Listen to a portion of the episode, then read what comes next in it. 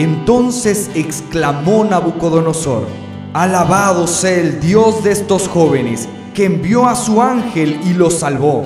Ellos confiaron en él y desafiando la orden real, optaron por la muerte antes que honrar o adorar a otro Dios que no fuera el suyo.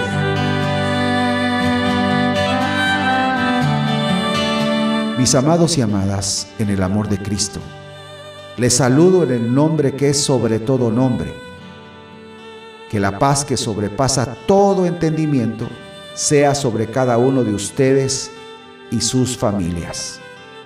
Qué historia tan impactante de fe la de los tres jóvenes que prefirieron ser metidos a un horno de fuego antes que adorar o servir a otro Dios.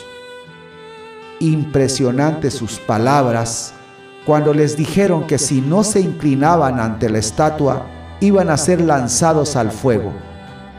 Ellos dijeron, el Dios a quien adoramos puede librarnos, y si no, de todas formas no nos inclinaremos ante la estatua. Dios honró su fe enviando un ángel para librarlos del horno calentado siete veces más. Esto sirvió para que el rey reconociera que el Dios verdadero era el Dios de los tres jóvenes que prefirieron ser quemados a negar su fe. Dios está buscando una generación que no se incline ante nada, solo ante el Dios verdadero.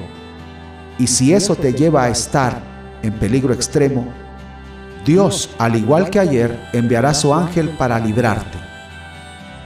Hoy más que nunca, debemos estar anclados a sus promesas.